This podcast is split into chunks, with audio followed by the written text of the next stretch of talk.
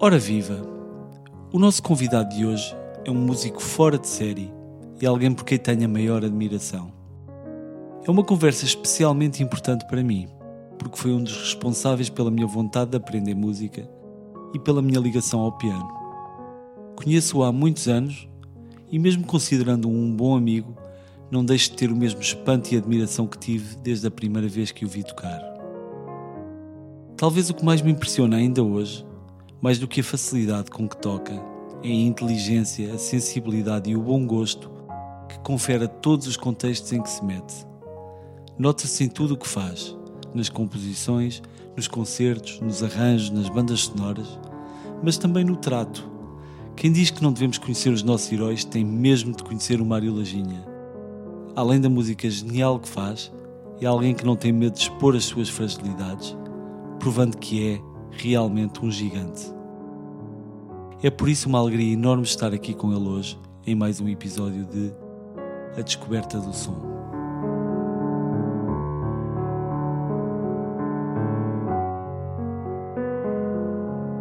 Mário Leginha, é um enorme prazer estar aqui a conversar contigo. É um enorme prazer estar aqui.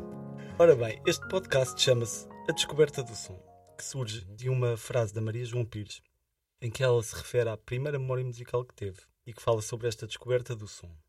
Eu começo normalmente estas entrevistas por perguntar qual foi a tua primeira memória musical, aquele primeiro momento em que a música deu assim aquele aviso que precisava da tua atenção.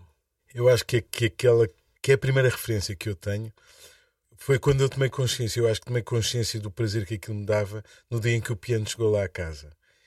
Eu tinha 5 anos, o meu irmão tinha 7, e para mim era uma febre maior estar ali do, do que para o meu irmão. Portanto, não foi uma constante. O piano não, não era uma coisa que sempre lá esteve. Não, não, não. O, o piano, uh, enfim, é, é, tenho a agradecer aos meus pais. Os meus pais queriam.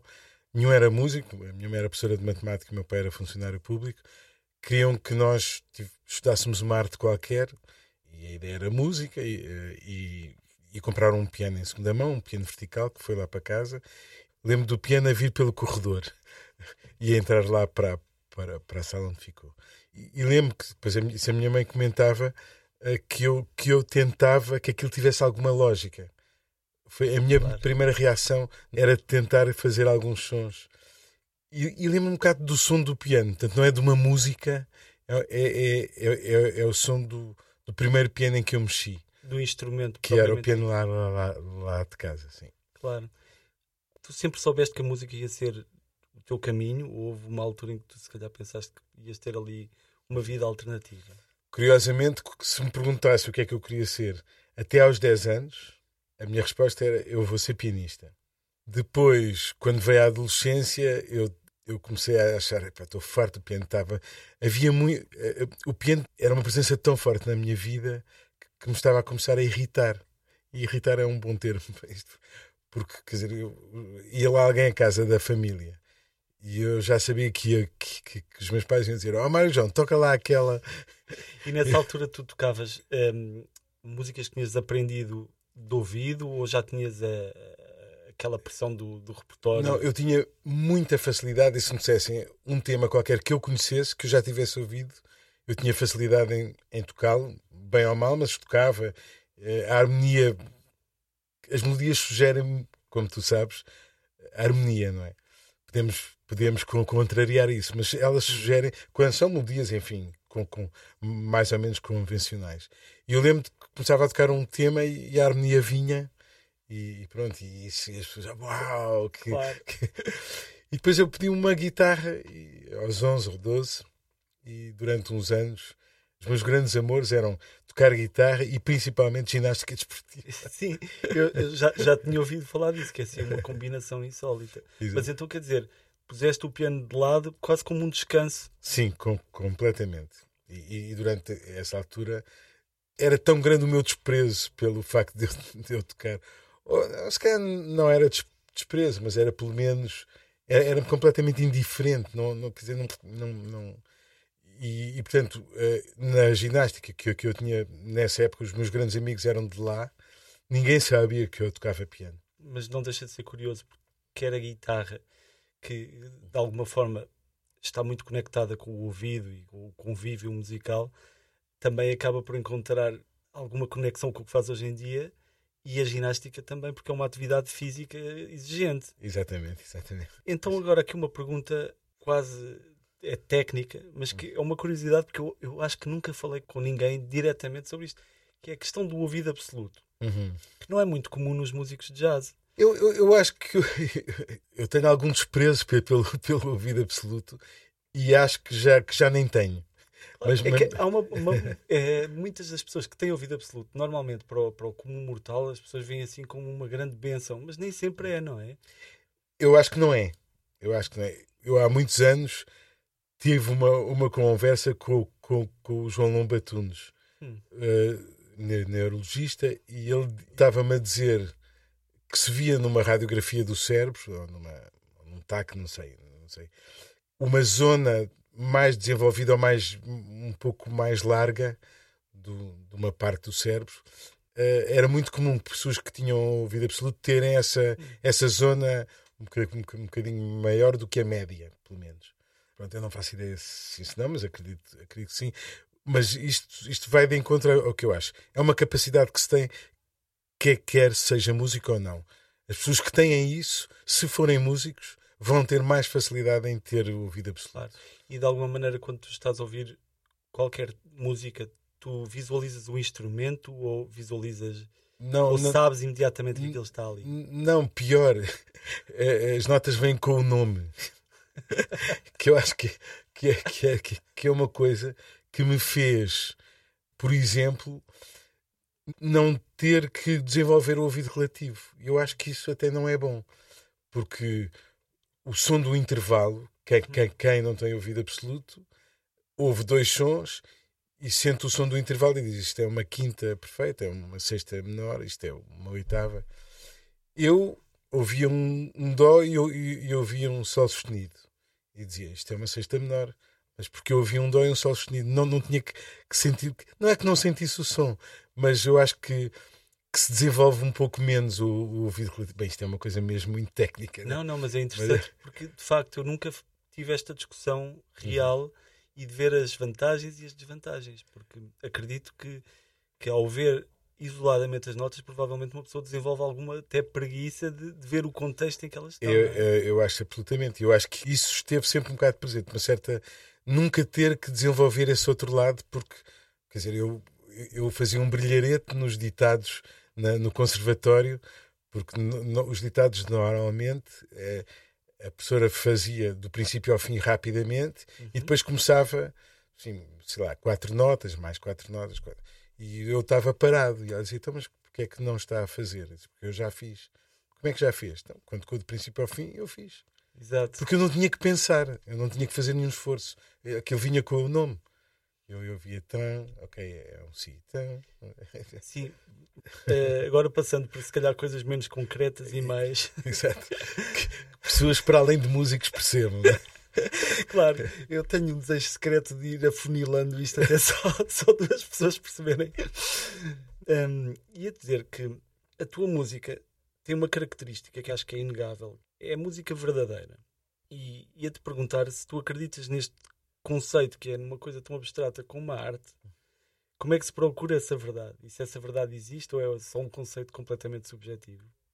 É uma, é uma, é uma pergunta estimulante e boa. Por muito que tentemos uh, arranjar adjetivos para aquilo que sentimos e fazemos, a arte não corre o perigo de deixar de ter subjetividade, porque isso é inerente à arte, que dá espaço para muitas interpretações. Isso é, é também um dos fascínios da arte eu posso estar a tocar um, no caso da música, eu posso estar a tocar um tema e tu sentires isso de uma maneira e até poderes criar um imaginário a partir daquela música e outra pessoa ao teu lado sentir de outra maneira e criar uma história completamente diferente. Algum de vocês está mais certo do que o outro? Não. É, dizer, é, é, essa, essa possibilidade que tem cada um de criar a sua própria história em contacto com a arte, eu acho que é uma das coisas mais fascinantes que a arte tem. E, portanto, em relação à verdade, eu faço a música que me dá prazer fazer. Se calhar por isso ela será sempre verdadeira, porque eu, eu, eu não faço música para agradar a este ou aquele.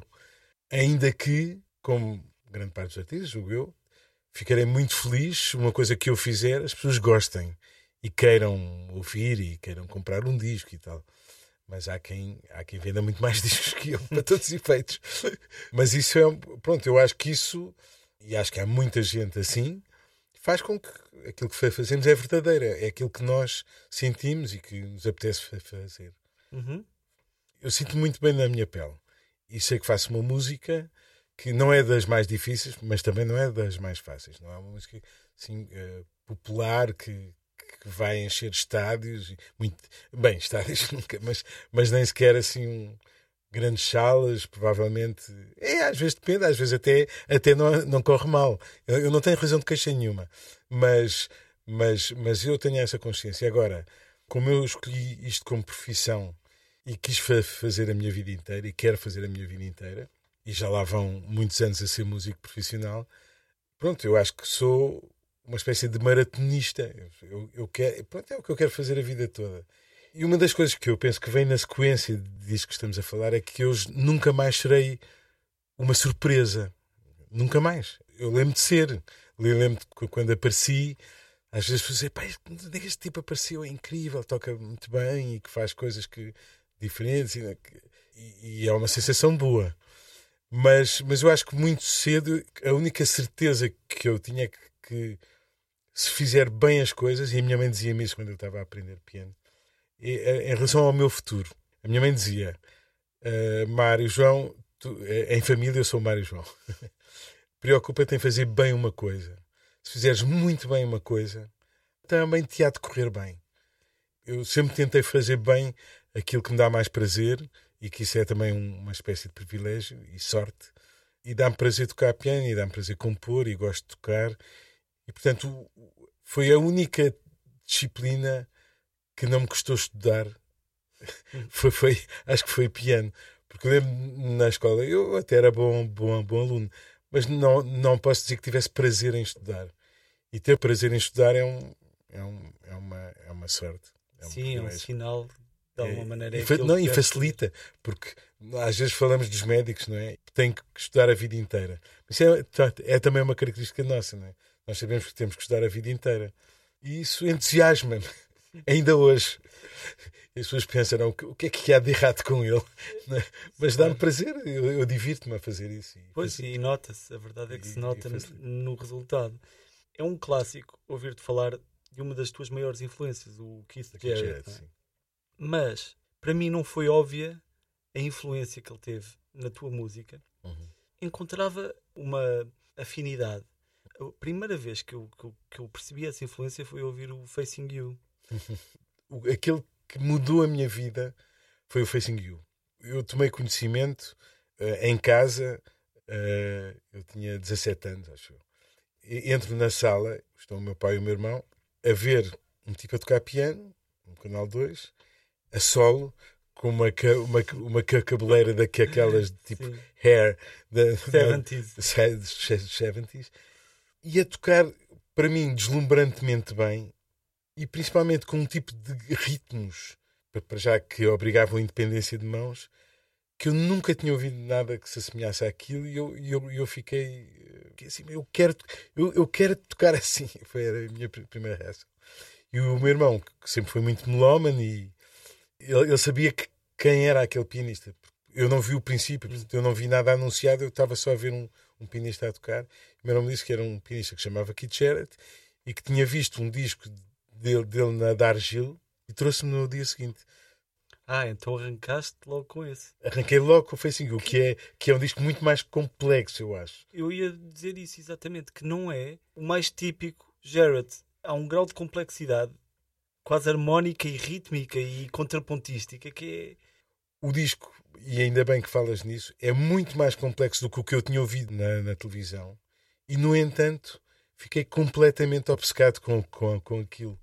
E portanto comecei a ouvir e depois comecei à, procura de outros discos para ouvir outras coisas.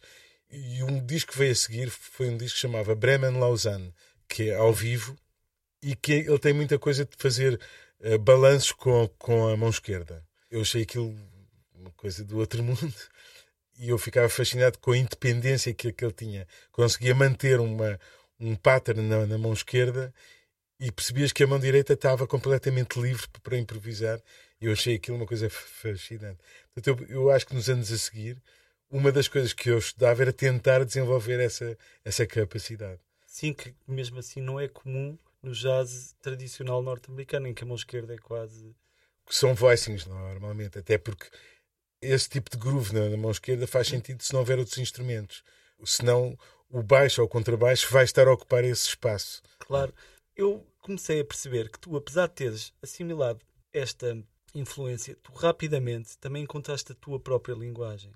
Obviamente terá sido um processo longo. É um processo longo.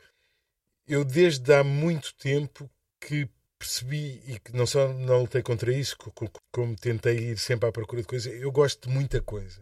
Hum. E gosto de muitos tipos de música.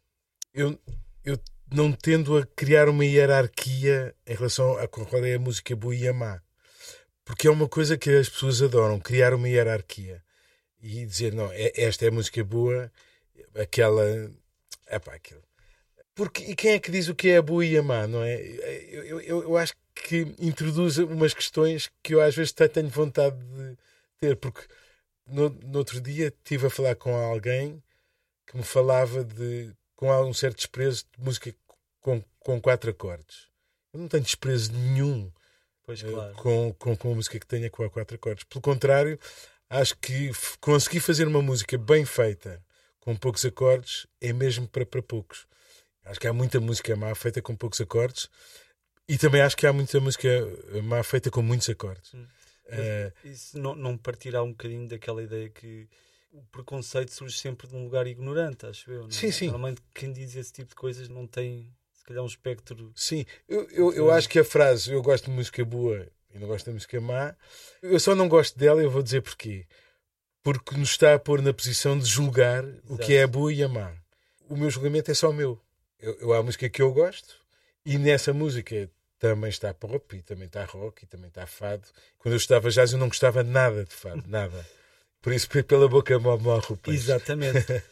Portanto, voltando àquilo que me definiu, àquilo que criou a minha identidade, eu, eu, digamos, deixar que todas as paredes à minha volta que filtram a música sejam porosas e de repente ouvir música brasileira que gosto e nem, e nem sempre é aquela que toda a gente gosta, ou Sim. música americana, jazz, folk, eh, rap, eh, hip hop, eu lembro de ser adolescente e ir à procura de discos de música africana daquelas mesmo de recolha. Tipo, os, os, os Giacomettis, os outros Sim. Giacomettis, né? que, for, que iam para as, aquelas tribos, aqueles ritmos, eu sempre adorei aquilo. E portanto, eu, eu, eu muitas vezes punha-me a tentar imitar e tentar tocar com a mão esquerda e a mão direita, criar uma música em cima de um ritmo. Uhum. E portanto, acho que isso tudo foi, foi fazendo Claro, a tua música é também o resultado da curiosidade, uhum. dessa ausência de preconceito. Ora, eu fico sempre muito impressionado quando falamos com a quantidade absurda de coisas que tens sempre para fazer, não é? São ou repertórios complicadíssimos de tocar, ou arranjos para entregar. Eu lembro-me também de falar contigo quando tens muitas orquestrações para fazer, tu não vais fazendo uma a uma, muitas vezes estás a fazer várias ao mesmo Exatamente. tempo. Exatamente. Como é que funciona uh, essa organização? É caótica? É caótico, é caótico. É, quer dizer, é, é, é um bocado. É, é, caótico, mas é. Digamos que este, o, o impulso do que eu vou fazer uhum. tem. É racional. Se vou tocar uma coisa e estou a sentir que aquilo ainda não está em mãos e é difícil, eu se calhar a primeira coisa que faço é, é, é perder uma hora a estudar essa coisa, essa peça ou o que seja. E depois vejo se está a correr bem, se ainda vou, se estou a escrever alguma coisa, ou a compor, ou a fazer um arranjo, se vou, vou, vou estar algum tempo nisso. E pronto, e vou gerindo. E depois, se correr muito bem, se calhar até vou dar uma volta de bicicleta, porque eu gosto de me mexer. Tenho a sorte de viver na, na serra, mas normalmente só vou se sentir que, que, já, que já mereço esse descanso. Okay. E como pianista, eu fico com a sensação que tu, no jazz, foste um autodidata, porque na verdade não havia muita gente que te pudesse ensinar. Sim, fui principalmente autodidata, sim. E pergunto também, na, tua carreira como orquestrador e como compositor, foste autodidata, e pergunto, para escrever bem, para todo o tipo de contextos, a notação, etc. Tens de perguntar isso a quem escreve bem, que eu acho que não é bem, não é bem meu... Atenção, que tu és muito cuidadoso a escrever. Eu já, já vi várias partituras tuas e está tudo impecavelmente escrito. É, Portanto... é discutível. Mas quando começaste a escrever, como é que foi o teu processo de aprendizagem? Eu acho que tudo se pode aprender, mesmo que não se tenha um professor. E eu estou a dizer isto e acho que é muito melhor com um professor, porque, porque uh, eles nos, nos, apontam os caminhos e nos ajudam a, a, descobrir as coisas. Mas a verdade é que para a composição, eu só tinha tido a composição do conservatório até o terceiro ano, que era, era, era baixo cifrado. Portanto, era a técnica de, de composição coral, com a professora Elisa Lamas, que, que aliás era uma ótima professora. Mas depois o que eu fiz foi comprei livros de orquestração e comprei partituras de música que eu gostava e que eu achava a orquestração incrível. E depois está, está a ouvir a música e olha para a orquestração ah. e vê este acorde que eu estou a ouvir, ou este som da orquestra, como é que isto escreve. A pessoa vai, vai ver e diz: Olha, é assim. Tu lembras-te de alguns scores em particular que tu tenhas mandado vir? Sim, é, eu acho que o Ravel é um, é um orquestrador absolutamente deslumbrante. E eu havia uma peça que eu, que eu sempre tinha ouvido, até, até pelo lado do rock, que era o, o Pictures at an Exhibition, uhum. portanto, quadros de uma exposição. E eu, ah, eu, eu, eu quando era Kit, adolescente, Kit Emerson, o Kit Emerson, eu tinha ouvido os, os Emerson, Lake and Palmer, uh, esse disco, e portanto eu conhecia aquilo de ser adolescente e de ouvir uma banda rock que tinha feito uma versão do, do Pictures do quadros de uma exposição, e, e depois eu sabia que, que, tinha sido escrito para piano, e depois, quando eu soube que havia uma orquestração do Ravel dessa obra, eu, eu, eu quero estudar isto. E aquilo é, é, é descomunal, porque é alguém olhar para uma pauta de piano e, e, ter uma orquestra à disposição e pensa: quem é que toca esta melodia? Quem é que faz este ritmo? aquilo é uma, já é uma bíblia de, de, de orquestração. Né? E eu não estudei profundamente, estudei partes, via, olhava de vez em quando, olha esta parte, deixa ver o que é que ele, que, que é que ele fez aqui. Uh, e depois, uh, sei lá, a Sagração da Primavera, do Stravinsky, olhava de vez em quando umas sinfonias de Mahler. E, e, também a mesma coisa, deixa ver isto aqui como é que se faz e aquilo como é que se faz. Quase ir à procura daquele som, sim, sim, ver como é que se Sim, não, não era eu não, nunca, eu não fui daquelas pessoas, para que isso fique claro, que de repente passou meses a estudar e, e, e via metodicamente uma peça de princípio ao fim. Eu sempre fui um bocadinho impaciente em relação ao resultado. E, e então eu, eu ouvi uma coisa, uma obra qualquer, eu, eu nunca queria estudá-la toda, eu queria, queria manter uma certa ingenuidade no ato de compor eu pensava assim: não, eu quero, eu, eu tenho estas influências e coisas que eu gosto eu quero manter isso vivo em mim. Eu não quero ser tão, ficar tão obcecado com um compositor que começa a ser demasiado, a, a copiá-lo demasiado. Então ia, eu posso dar um exemplo eh, sim, simples sim. e engraçado, que é eh, no, no Bolero de Ravel, uhum. a melodia repete uh, vezes sem conta. Né? Aquilo que mais me que me fascinava é que havia um momento, a, mais ou menos a meio, uhum. em que eu, eu estava a ouvir a orquestra e, e, e, parecia que tinha entrado um sintetizador com um som qualquer. Sabes como, como é que ele faz este som?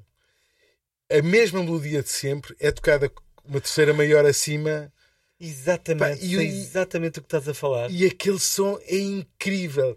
Eu... É quase como um sintetizador com aquele harmonizer. Não, não é? Exato, eu pensava, mas como é que aquilo é? Pronto. E, e isso era. Eu, eu, fazia muito isso. É, como é que isto é possível? E ia tentar perceber como, como, como fazer. E acho que estudei um bocado assim a orquestração e isso e depois lia um bocado do livro e, e, e, até perceber o que é que é possível para cada instrumento fazer ou não, os double stops nas cordas. Às vezes parece que é fácil, mas de repente se estiveres num violino, a corda mais grave é, é, é o sol no espaço duas linhas abaixo das duas linhas suplementares uh, inferiores.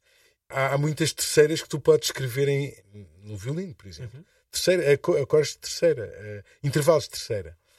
Mas não se tiveres, por exemplo, um, o Lá e o Dó graves, porque a única corda que pode, Uhum. onde esses sons são possíveis, É na primeira corda. é, é a primeira. E portanto, se estás a dar o Lá, não podes dar o Dó. Se estás a dar o Dó, não podes dar, dar o Lá. E, e essas coisas são coisas relativamente simples, mas tens que aprender para, para não fazeres erros básicos. E eu posso já afirmar que fiz muitos, em que depois uma pessoa dá, dá, dá os papéis à orquestra e tens um, alguém da orquestra a puxar-te as orelhas Entendo. mais, Entendo. mais simpaticamente ou menos, dependendo se eles acham que tu tens que, que a música te tem algum interesse ou não. Faz E- todo o sentido. Eu lembro-me daqueles momentos revelatórios em que, por exemplo, percebi que algumas coisas não são possíveis de tocar numa harpa, Sim, sim. que é aquele instrumento traiçoeiro em que tudo parece tão fácil, mas que depois uma escala cromática é um pesadelo. Não é? Não, não, a escala cromática não é. Não, bem, é incrível que fales nisso, porque ontem alguém me falou de um exame de harpa em que o- um elemento do júri, que não era obviamente harpista, disse, pediu para fazer uma escala diatónica e tal, e agora fa faça uma escala cromática. ao, ao- ao que o aluno respondeu: Eu posso fazer, mas olha que vai demorar tempo. Perfeito. Ora, obviamente foste um dos maiores responsáveis pelo aparecimento do, do chamado jazz português. E o teu primeiro disco, o Hoje, foi uma espécie de ponto de viragem. Eu queria que me falasse um bocadinho da gravação desse disco. Tem uma linguagem muito própria, era música nova e, e é onde eu te vejo a afirmar-te como compositor. Compor sempre foi uma, um impulso natural para ti? Sim, sim. Um impulso e uma vontade e uma, uma espécie de necessidade. Não, não é que faça muitas vezes, mas às vezes faço assim umas, umas, umas masterclass e tal sobre com composição. Normalmente eu, eu, eu, eu faço sobre, sobre a minha música, que é aquela que eu sei falar bem, por- porque, porque sei o que é, como é que ela apareceu. E eu acho que aquilo que faz um compositor, o ponto de partida é querer escrever. Há pessoas que não têm esse impulso. Portanto, tornam-se improvisadores esmagadores, mas que até nem, nem, nem compõem muito. Às vezes assim, tem um tema ou outro, mas não, não tem muita música escrita. Para, para mim era fundamental escrever. Eu queria escrever música. E portanto sempre tentei eh, escrever música eh, de- desde, desde o princípio. Quando eu era miúdo escrevia, cheguei a fazer umas canções e, e depois quando voltei ao piano comecei logo a escrever. Cheguei a cantar num coro eh, es- escrevi logo um coral. E sempre tentei sempre tentei escrever. E em relação a este disco?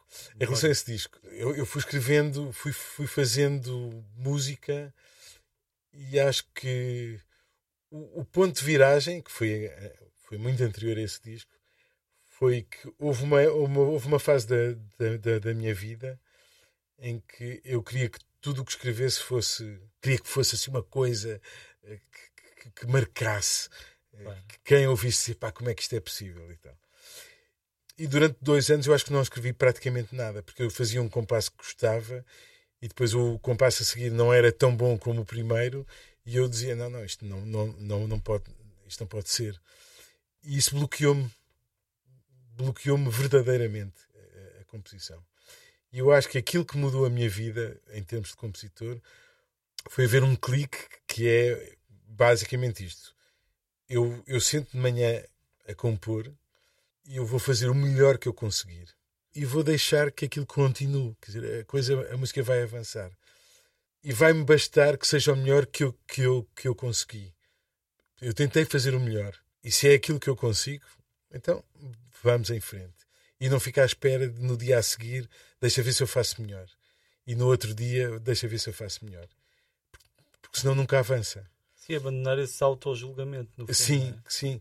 Muitas vezes a coisa até está a sair bem, mas queremos tanto fazer tão bem, tão bem, que é que acabamos por não fazer nada. E é- eu acho que é nesse sentido que eu acho que foi importante para mim começar a escrever música, voltar a conseguir escrever música, de, de- de deixar de me ca- castrar só com a ideia de excelência. E, e começaram a aparecer temas, uns saíam mais tipo por impulso, Uh, e o Despedida foi um deles. Até posso contar a história porque é que eu escrevi o Despedida. Ah, eu não sei. E, Não- e- não e sabes? gostava muito de saber.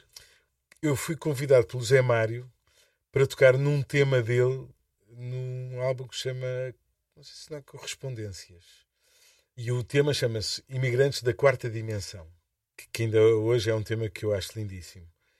E eu lembro de quando ele me apresentou o tema, ele fez acompanhar à guitarra com aquele acompanhamento mais básico que é bordão, acordes, um quaternário, um chan chan chan, um chan chan chan, um chan chan chan. Um. Portanto, o acompanhamento era absolutamente vulgar e a canção tinha tudo menos vulgar. Quer dizer, era, uhum. era invulgarmente bela. E lembro de ir para casa a pensar, eu apetecia-me fazer uma canção qualquer com este acompanhamento ao piano. Um chan chan chan, um chan chan chan, um chan chan. E sentei-me e aquilo saiu-me num dia, assim, se, sem, sem numa, numa, tarde, numa, tarde. numa tarde. Há temas que eu fiz que demoraram tempo e que, e que trabalhei um bocadinho, mas, eh, mas esse, esse saiu. O Várias Danças é um, bom, é um dos uhum. temas que está que eu acho que é, é bastante icónico de uma forma de escrever minha, de uma maneira de escrever melodias que estão a dialogar ritmicamente com o acompanhamento, que sempre me fascinou. Que não, não é, não é uma invenção minha, mas, mas eu sempre gostei de fazer isso e fui fazendo ao longo da, da minha vida vários temas em que, em que isso aparece. Há um que é o Procura, que também lá está, uhum. que também tem isso, mas o Procura remete mais diretamente para aquela ideia dos kicks de um, de um standard que há, que há mais. No Várias Danças eu levei isso até às últimas consequências, que é o tema todo. Portanto, tornei isso o mote do, do tema e levei o tema até ao fim sempre com esse jogo. E, e deu-me muito gozo a fazer, mas, mas pronto, demorou-me algum tempo a, a construir. Ora bem, ao longo dos anos, eu encontro-te sempre nos contextos musicais mais diversos. Sinto que consegues comunicar com todo o tipo de músicos. As tuas colaborações são uma prova disso, é? com o teu trio, com o Camané, com a Maria João, com o Pedro Burmester, com o Checa, com o Bernardo Sassetti. Para poder tocar tanta música diferente é preciso mesmo uma visão global, uma curiosidade enorme. E são precisas também muitas habilidades, não é? Diga a leitura, a técnica, o ouvido. Queria que escolhesses uma destas colaborações que poderia ser diferente amanhã. Depois eu pergunto-te acerca de outra e vamos ver onde é que isto vai. Ok, ok. É difícil se me perguntar assim, não falar com a Maria João gravei 13 discos o facto dela conseguir fazer tudo e de ter aquele lado do ritmo e, e também a facilidade na rapidez permitiu-me experimentar muita coisa e isso no ato de compor acho que foi muito importante. Nós tivemos, acho uma época áurea em que entre, entre aquilo que, não, que nós éramos, que éramos pessoas, na realidade ainda somos, muito diferentes, mas cujos pontos os pontos em comum unem e os pontos que não são em comum também. Percebes? De vez em quando Sim, isto entendo. acontece. Ou seja, as diferenças também eram um motor daquele duo, não eram só os pontos em comum. E isso acho que fez com que fizéssemos alguns discos que eu acho que foram mesmo uh, importantes e que eu às vezes ouço e me surpreendo. Eu posso te contar um, um, um episódio de ir tocar ao Porto, a Serralves, e chego uh, ao palco e estava o, o, o, o Manuel Macedo, afinador, que, que, vem, que vem ter comigo assim um bocado esbaforido e diz: Onde é que estavas ontem à noite? Eu estava cansado e desliguei o telefone e fui dormir. Pai, não é que estava aí a Esperança Spalding, que soube que tu vinhas tocar, pai, queria te conhecer porque, porque adorava este disco e aquele disco, não sei o quê. E eu não tinha a mínima ideia que aquela música tinha tido aquele impacto. Né? Teve. Então eu lembro-me do maior orgulho que senti quando vi de repente que vocês estão numa coletânea da Verve ao lado. É, é, é, que talvez as pessoas não, não se lembrem do quão importante isso foi. Pois foi, não, não, foi. Eu, eu acho que aquilo realmente.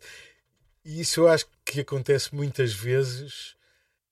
Alguma da, da música provavelmente mais original ou que reflete mais uma, uma identidade foi, foi feita sem pensar nisso. Quer dizer, foi acontecendo, íamos fazendo, tínhamos vontade de fazer coisas e foi ainda fruto de, de, de encomendas. Isso, é claro. porque era, olha, agora gostávamos que fizesse um disco para comemorar os 500 anos da, que foi o segundo, da chegada do Pedro Alves Cabral ao Brasil.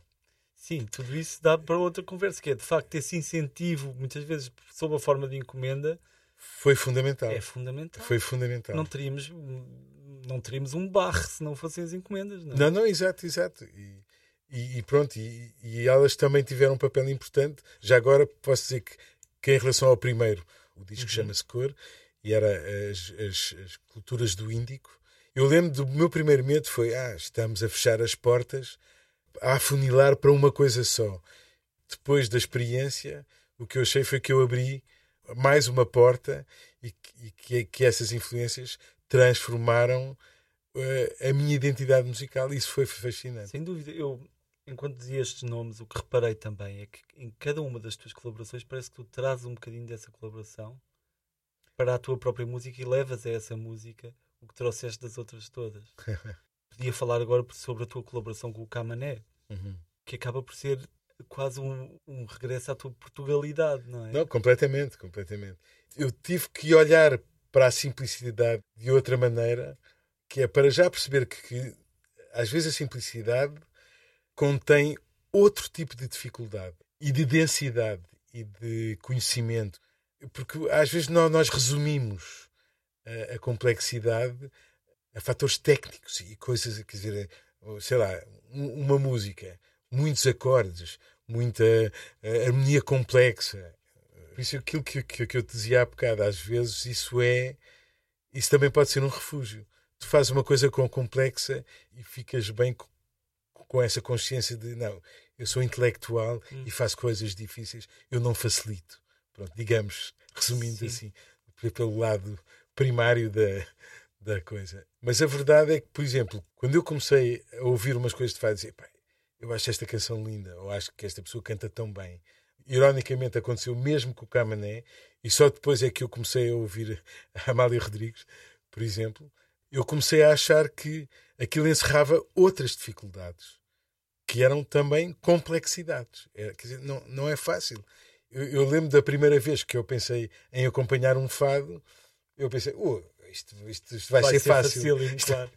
Vai, quer dizer, é, a verdade é que não é. é não, é, é para mim, da, da, das coisas mais difíceis, é, até porque o instrumento, apesar de ter, o fato de ter começado acompanhado ao piano, há mais de um século, que deixou de ser acompanhado ao piano como, quer dizer, comumente, não é? Não, não, é, não, não é assim. O que eu fazia era ouvir os pessoas que eu acho que acompanham muito bem fado, e como era para tocar com o Camané, e ouvir o trio dele, as pessoas uhum. o Zé Manuel Neto e o, e o, e o Carlos Manuel Proença, que eu acho que eu costumo dizer que são um dos Rolls Royces do. É verdade. Você ouve aquilo e aquilo é fácil de entender. Percebes aquilo, percebes os acordes, percebes o ritmo. Eu, eu lembro que punha-me a tocar por cima e depois desligava e tentava eu tocar, melhorando. Eu acho que sim, que ia melhorando. E depois pensava, não, agora acho que já estou já estou mais ou menos a, a, conseguir. Voltava a pôr o disco e pensava, ui, ainda estou ainda estou a milhas disto. E portanto tu percebes que há outras dificuldades, há outras coisas que são fruto de uma cultura, de um trabalho, de uma intuição, de um conhecimento que são fascinantes e que houve uma época que não me fascinavam e agora passaram a fascinar. Todas estas colaborações, cada uma delas dava para uma conversa enorme, mas queria também falar, obviamente, sobre a, tua colaboração com o Pedro Burmester, que sim, sim. Não deixa de ser.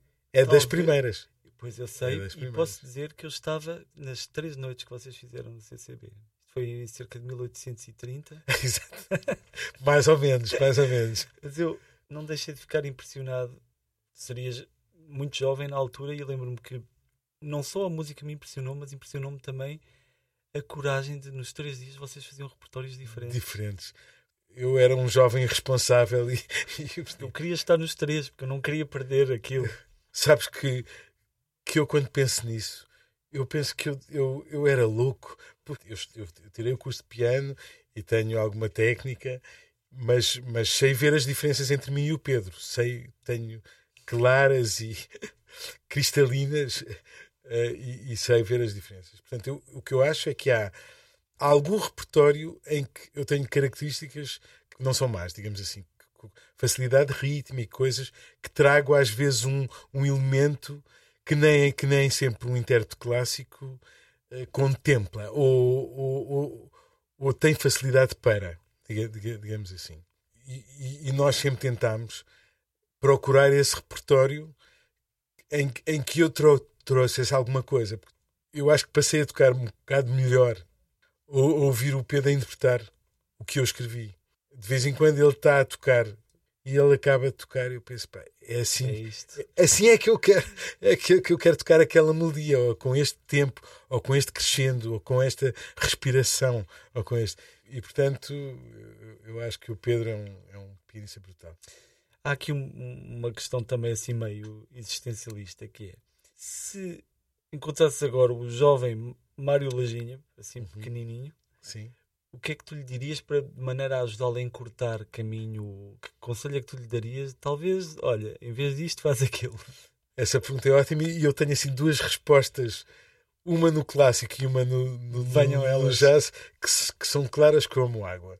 No jazz é que eu, por ter vindo de um fascínio por um pianista que na altura não, não andava a tocar standards, andava uhum. a tocar a sua própria música e eu não, eu não fazia o link daquilo para, para o jazz tradicional, eu, eu não tinha assim nenhuma, nenhuma vontade especial de estudar standards. E nunca estudei muito standards. E, porque, e, e acho que é uma escola maravilhosa.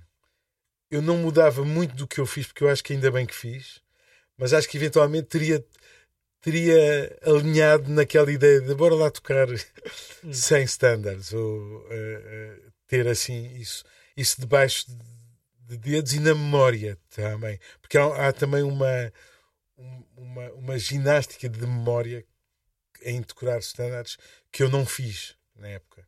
E, entre outras coisas, porque eu adoro partilhar e, e estar com malta nova. E, mas eu não vou a uma gem, não, não, não é por ter por ter medo de arriscar, porque eu gosto disso.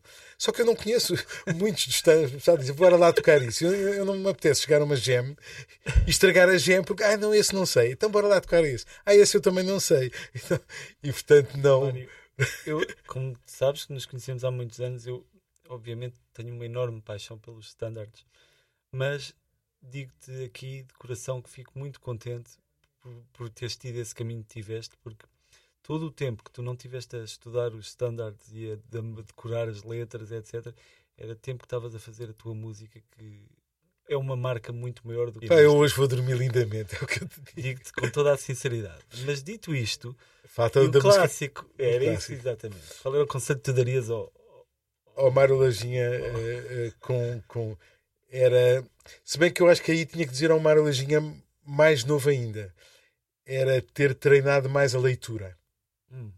Uh, ler, ler, pautas, ler, ler notação. Consideras-te um, não, não, mau leitor? Tu hoje em dia és um, um leitor incrível. Não, não, não, não. Não, não. não. Eu não estou a fazer género, ok? Eu sei que, que é, não, nunca. No, no, se calhar, assim, para a malta do clássico nunca leu muito, se calhar eu sou dos que lê razoavelmente. Mas, por exemplo, entre eu e o Pedro é uma diferença abismal. Hum. Lembro de acabar de escrever a, uma fuga, mostrar-lhe a fuga em Fá maior. Eu, eu até tocar como ele na primeira leitura, acho que demorei algum tempo. E portanto há, há uma. Porque é uma ginástica. Eu acho que é feito principalmente pessoas que, para já que começam a fazer isso cedo, portanto, assim como nós aprendemos a ler aos seis anos, pois não pensas quando lês, não é? É, é automático. E eu tenho pena de não ter passado por isso, porque são, eu acho que depois são anos de vida que ganhas porque não perdes tempo. Quer dizer, tu, vamos lá tocar um estudo de Chopin. E tu pões a partitura e tocas. Eu não, eu, eu demoro muito tempo. Ou música nova que te chega às mãos, que nem há referências, portanto não podes ir ouvir Sim. e ajudar com o ouvido a ser mais rápida a leitura, não é? Entendo. Mas pronto, não. Uma, uma coisa que é uma certeza que, que temos todos é que, é que atrás não voltamos, portanto. Claro. Para ti, a música parece-me que foi sempre uma coisa muito natural. Mas houve algum momento em que te sentisses mesmo aqueles nervos? Pode dizer, já houve algum momento em que não tiveste? não, não, mas pronto, muitos, muitos, muitos. Porque quer dizer, os, os nervos, é, acho que tu és músico e acho que qualquer músico sabe que o dia em que não tiver nervos é porque se deixou de importar com aquilo que faz. Mas claro que há menos que eu me sinto mais à vontade e mais, mais despreocupado e há, assim, uns pequenos nervos, e há outros que parece que, que o mundo vai desabar. Vou-te dar um exemplo de eventualmente o pior momento da minha vida queremos, queremos sangue, Mário, conta tudo. E remete para a leitura. Pronto, eu agora vou, vou, vou ficar nu do ponto de vista de, de, de, uma, de uma intimidade. Mas pronto, aqui, aqui há uns anos, telefone-me da Casa da Música a, a, a, a, perguntar se eu alinharia a fazer. Sabes que há uma obra do, do Frank Zappa que se chama Yellow Shark. E, e Yellow Shark foi quando o Frank Zappa escreveu assim música contemporânea uhum. para um ensemble. E eu não, não, não só adorava o Frank Zappa, como a ideia de ir tocar aquela coisa, música, achei e, mas pronto, eu tinha um pequeno alerta e pensei, eu a partir assim, acho fascinante a ideia. Ah, e era para tocar com o Remix Ensemble uhum. e com o Peter Rundle, que é um super mestre de música contemporânea. Bem, é um super mestre, ponto. Mas que é muito virado para a música contemporânea. E disse, pelo simples não, envia-me uh, as partituras para eu olhar para elas e isto faltavam seis meses. Dizer, isto foi em março, imagina, telefonaram-me em março e aquilo ia acontecer em outubro, em setembro, não me lembro exatamente quando, e, e, eu disse que, que, pronto, para me enviarem as partituras. Eu recebo as partituras e dou assim uma, uma, uma olhadela, partitura a partitura, e acho, pá, ok, não me parece. E até guardei um mês antes para, para me preparar para aquilo. Um mês. Um mês é muito tempo para. Uh, e muitas das peças tinha um piano, mas não eram só piano, mas uma das peças era, era a dois pianos. E a partitura tinha um aspecto muito fa fazível. Semínimas, colcheias, semicolcheias, pausas de colcheia, quer dizer, não era aquela coisa grandes saltos. Ah, e não tinha grandes saltos. Aquela coisa que um pianista olha e vê logo que vai ser muito difícil. Saltos grandes, eh, eh, que alteras, eh, mudanças de compasso. Não, aquilo era tipo, imaginem, 2x4. E eu começo a estudar e lembro-me de, de pensar, pá, isto é. Aquilo tinha pequenos desencaixes rítmicos que não eram nada, nada naturais.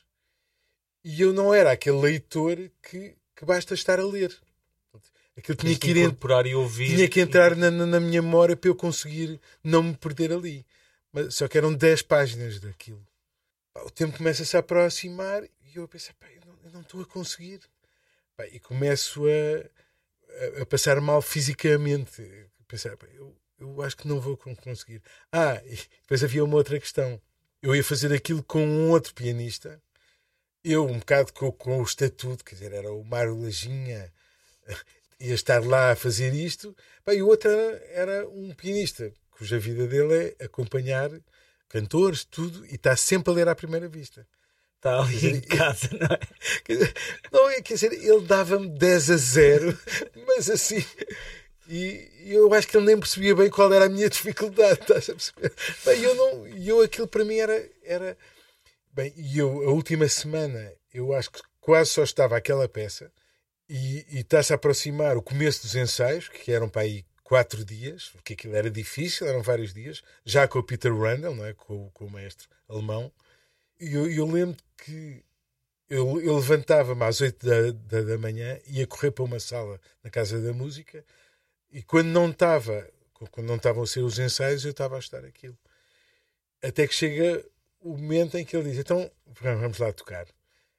E eu, eu digo: Eu acho que não estou a conseguir, mas vou tentar, mas acho que não estou a conseguir. Quer dizer, eu, ao, ao fim da primeira página, tinha estava fora, não tinha-me perdido, não estava a conseguir e o, e o pianista sem estatuto que estava, olhava para mim tipo, com uma imensa paciência, super simpático e compreensivo, não é? a dizer, pronto, mas queres repetir? E tal, ah, ok, vamos repetir. E, mas, mas aquilo não estava mesmo a ser possível.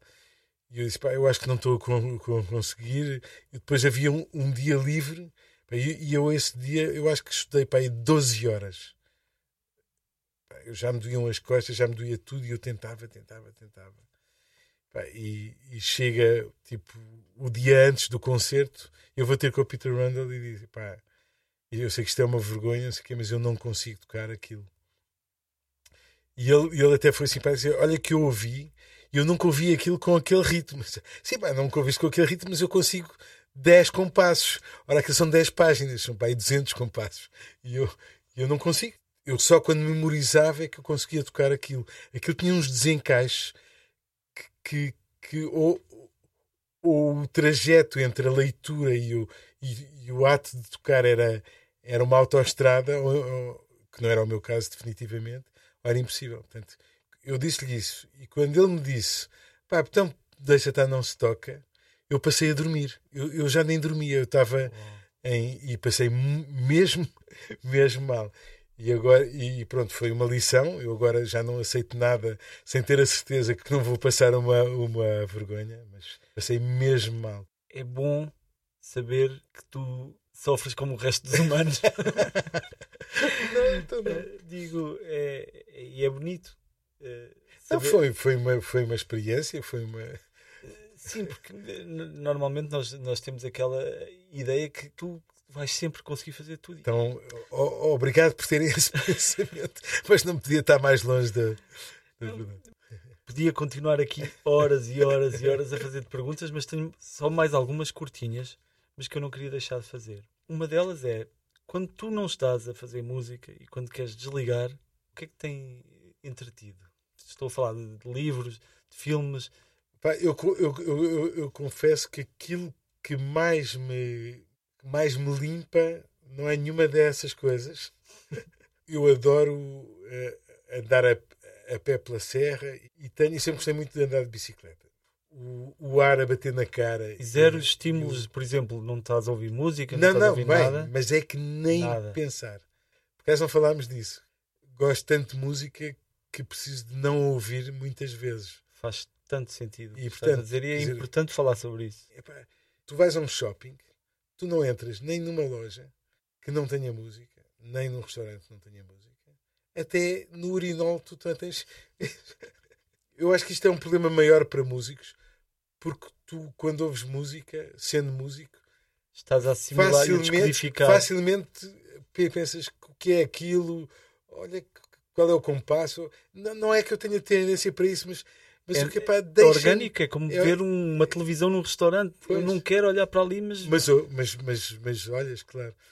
E portanto procuro muito estar sítios e não ter música nenhuma. Eu, eu para mim, correr, andar, eu, eu também ando a pé, eu tenho duas cadelinhas e se eu saio a pé, elas vêm comigo. Se vão, vão de bicicleta, só a mais nova é que é aguenta. A outra diz, ui, é de bicicleta, não vou. Perfeito. Ora, e queria-te perguntar também, obviamente, sendo este o podcast da Fundação, no teu caso é muito fácil falar sobre a Fundação, porque houve muitos concertos importantes que tiveste lá. Nomeadamente, se não estou enganado, o primeiro concerto em duo com o Bernardo foi lá. Exatamente, exatamente, porque choveu. Não era para ser. Não era para ser, mas ficou no grande auditório. Sim, exatamente. Tocaste lá recentemente com o Pedro Burmester também. Exatamente. E, e também o Gershwin tocaste lá. Sim, toquei. E até o meu concerto para Pina Orquestra. Exatamente. Então, portanto, são inúmeras colaborações. Eu queria que falasse um bocadinho sobre essa casa, não é? No que representou para ti enquanto ouvinte.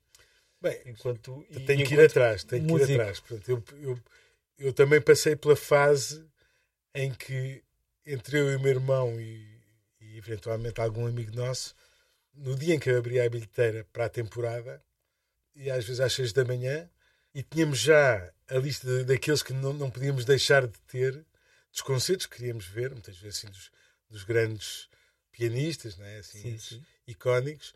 Tínhamos sempre alguns bilhetes para a temporada e, e portanto, fui ver muitos concertos lá que, que me ajudaram a, a, formar a minha, o meu gosto musical também.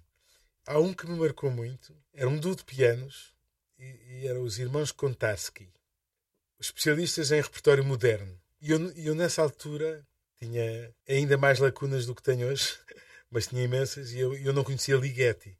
Eu lembro de, de, de eles tocarem uma peça, e eu, eu, eu adoro isto, isto é uma coisa. E era uma linguagem que para mim era completamente nova. E, pronto, e era, e era Ligeti. E eu descobri com os irmãos Kontarski um compositor que eu adorei sempre e depois aí a tua relação ah, enquanto depois, músico? Não, e depois eu tive uma fase que também foi importante para mim. De vez em quando havia piano de reforço, que é quando o piano não é solista, mas é um dos instrumentos, obras que são escritas que têm piano, que tem piano. Eu, integrado eu, na orquestra. também passei por isso, mas com a sinfonieta, que é, Exato. Que, que, é, que, é, um papel, na verdade, bastante bom, porque uma pessoa está a tocar, mas não tem a pressão exatamente. lá à frente. Sim, sim, exatamente, exatamente. E eu toquei muito até nos encontros de música contemporânea. Até era um bocadinho uh, paradoxal, porque eu não era um grande leitor, só que eles davam o material muito com muito tempo de antecedência e algum do material não era tão difícil assim. Portanto, eu dava-me de estudar música difícil e também, também teve o seu lado de aprendizagem. Foi aí que eu, que eu percebi que não queria escrever música que tornasse a vida impossível a quem a interpretasse. Porque de vez em quando eu percebia que havia música que era mais ou menos impossível de tocar. Que era assim um exercício experimental para o compositor, mas que fazia. Para o intérprete é Para o intérprete era difícil e que aquilo que ia chegar ao, ao receptor, ao público, não era exatamente o que o, o que o compositor escrevia, porque isso era impossível. Eu vi várias partituras que era humanamente impossível tocar. E aí uma pessoa faz opções que é eu quero escrever uma coisa que seja um, okay, uma experiência de, de sofrimento para alguém ou, ou não. E eu decidi que não. Depois sempre que escrevi, e já escrevi algumas coisas difíceis, bem, e, e se calhar já estive ali na, na fronteira, mas, mas quis sempre que fosse uma coisa que não tornasse a vida do, do intérprete um, um inferno. Mas eu percebo que falas muitas vezes sobre esse eterno duelo entre uh, o Mário compositor e o Mário pianista, não é? Sim, porque eu tornei a, vista, a, vida difícil várias vezes a mim próprio ao escrever as fugas, por exemplo, Sim, que eram imagino. difíceis. Deve ter sido um desafio. E eu brinquei com isso, disse que o, de vez em quando eu, eu faço com que o, o Mário Lajinha compositor e o intérprete estejam em conflito. Claro. Ou se odeiem um se ao odeiem mesmo. Para terminar a nossa conversa, queria perguntar o que estás a preparar agora. Eu, eu, agora, pronto, eu queria que fossem se calhar menos coisas. eu vi os teus dedos a marcar em quatro. quatro. E assim à procura, será que há mais alguém?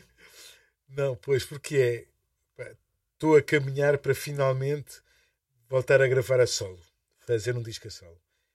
A partir é, é, é, é para breve, porque eu já pus na hierarquia da importância que isso tem que, tem que acontecer nos próximos meses. E tu defines um espaço quando é um projeto pessoal, defines como se fosse uma encomenda? Eu, eu quero definir, mas vão aparecendo coisas que, eu, que me interessam e, e como adiante? outro eu, eu vou adiante por poder. Lá está.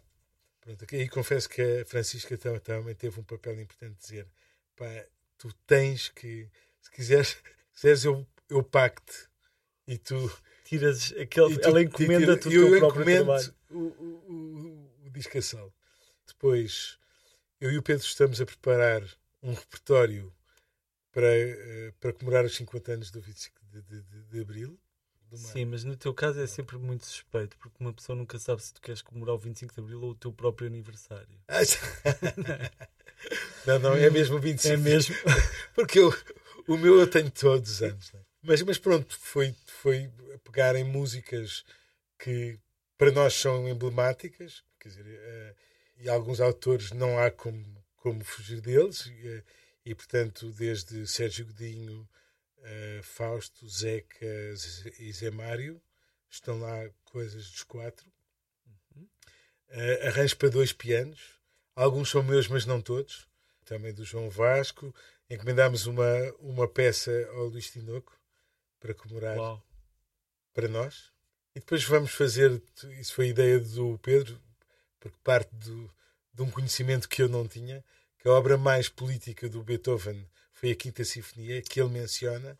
E então o Pedro descobriu. Há, há, há, versões para dois pianos do Liszt da Quinta Sinfonia. E vamos tocar o primeiro andamento daqui, o famoso, o famoso Isso é a segunda coisa eu tenho um trio com aquele saxofonista que eu te falei, o Julian, Julian Arguelles e, o Helga Norbakken. Nós agora até nem temos tocado muito, apesar de termos tocado há uns meses em, em Hamburgo. Até foi o Helga Norbakken que disse: esta era a formação que eu, que eu gostava de vez em quando me reunir para improvisar junto e ir preparando repertório para um próximo disco que, que não sabemos ainda quando, ou para concertos que venham também não sabemos quando. E tem-me dado um prazer enorme porque, digamos que é aquela coisa de improvisar a três, mas sem fechar a porta nem à tonalidade, hum. nem à melodia. A ideia de fazer uma melodia lírica, digamos assim. Nós temos estado, de vez em quando reunimos, e é uma reunião que, que, que, que, que obriga o Relga a vir de Oslo, que é, que é, que é onde ele vive, e, e reunimos e estamos assim quatro dias, normalmente em minha casa, e fa fazemos música, cozinhamos e comemos. Uau. São amigos de, sempre e, e, e adoro tal coisa. Portanto, isso é o terceiro. Eu continuo a fazer coisas com o trio português uhum. e, a, e, a, compor, para, para... até porque a última coisa que eu editei foi com, precisamente com o trio português, com o Alexandre Frazão e com o Bernardo Moreira, e foi na editora, na Edition Records, que é uma editora inglesa, que é um, é um privilégio estar conseguir editar com, com eles. Muito bem. No outro dia eu, eu falava disso em relação ao, ao meu irmão, que, que, tem mais dois anos que eu, e chegou à idade da reforma. Só que é engenheiro hidráulico e, portanto, tem o, o seu trabalho, é uma coisa mais convencional. Uh, e, e, eu perguntei-lhe: tá, estás a pensar uh, reformar-te? E ele, ele curiosamente disse: Não, não, não, não estou mesmo a pensar reformar. Isso então, pronto, é isso. Eu, eu, eu também não. Porque, dizer, uma pessoa fazendo uma coisa que gosta, nunca, fazer, enquanto, enquanto pode, enquanto pode é para fazer. E é isso. Mário, para finalizar, eu quero agradecer-te muito. Oh, eu quero agradecer-te o convite. E volta e meia, nesta vida, nós temos a oportunidade de agradecer a algumas pessoas que realmente mudaram as coisas para melhor. Agradeço esta conversa, foi mesmo um bom momento para mim. Muito obrigado. Muito obrigado.